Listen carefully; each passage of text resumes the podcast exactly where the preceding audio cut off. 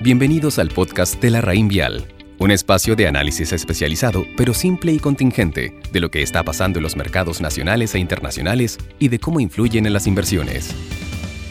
Buenos días, hoy 15 de junio les habla Pablo Méndez, gerente de portafolio de inversión de la Rainville Estrategia, y en este audio les comentaré respecto a la apertura de los mercados y un análisis con los acontecimientos de la semana pasada. Anoche en China se publicaron los indicadores parciales de actividad de mayo. La producción industrial registró un alza de 4,4% anual, mientras que la venta de retail cayeron un 2,8% y la inversión en activos fijos un 6,3%. Cabe señalar que estos registros reafirman el hecho que la recuperación no tomará forma de B. Mientras tanto, en Estados Unidos las noticias siguen estando ligadas al número de contagios. Si bien el fin de semana se vio un retroceso en el número de decesos en Nueva York, en 20 estados se vio un incremento importante en el número de nuevos casos y reaviva los temores de una segunda nueva ola de infectados. Finalmente, en Chile, el gobierno logró un acuerdo para crear un marco fiscal por 12 mil millones de dólares, equivalente a 4% del PIB para los próximos 24 meses. Las medidas tienen como objetivo complementar los ingresos familiares y dar soporte a la recuperación económica. Hoy los mercados abren nuevamente a la baja. Los futuros de la bolsa norteamericana están cayendo un 2,1%, mientras que la bolsa europea, que ya llevan algunas horas transando, están bajando un 1%. La tasa de los bonos del tesoro de año,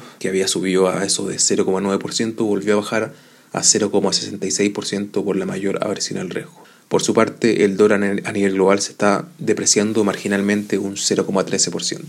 Respecto a los commodities, comentarles que hoy el precio del cobre está bajando un 2,1% a 2,54 dólares la libra, mientras que el petróleo WTI está cayendo un 2% a 35,5 dólares por barril.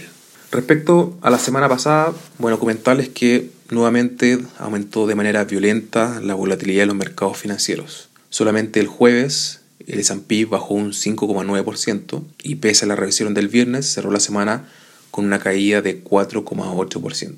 Los mercados emergentes, por su parte, registraron un desempeño de menos 1,6%.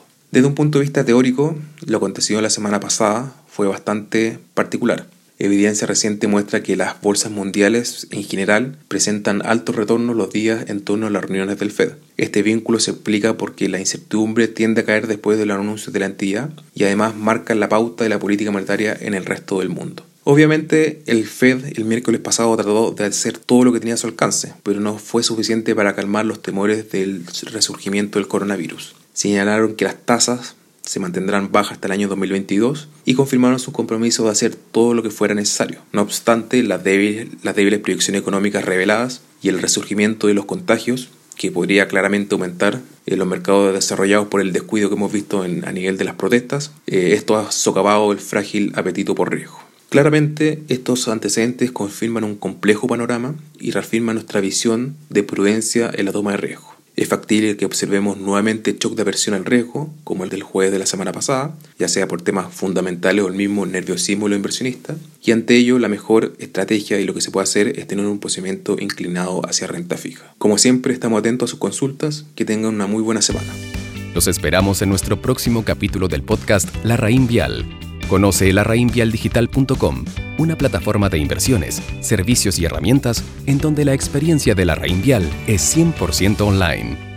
Infórmese de las características esenciales de la inversión en estos fondos mutuos, las que se encuentran contenidas en sus reglamentos internos. La rentabilidad o ganancia obtenida en el pasado por estos fondos no garantiza que ésta se repita en el futuro. Los valores de las cuotas de los fondos mutuos son variables. La rentabilidad es fluctuante, por lo que nada garantiza que las rentabilidades pasadas se mantengan en el futuro.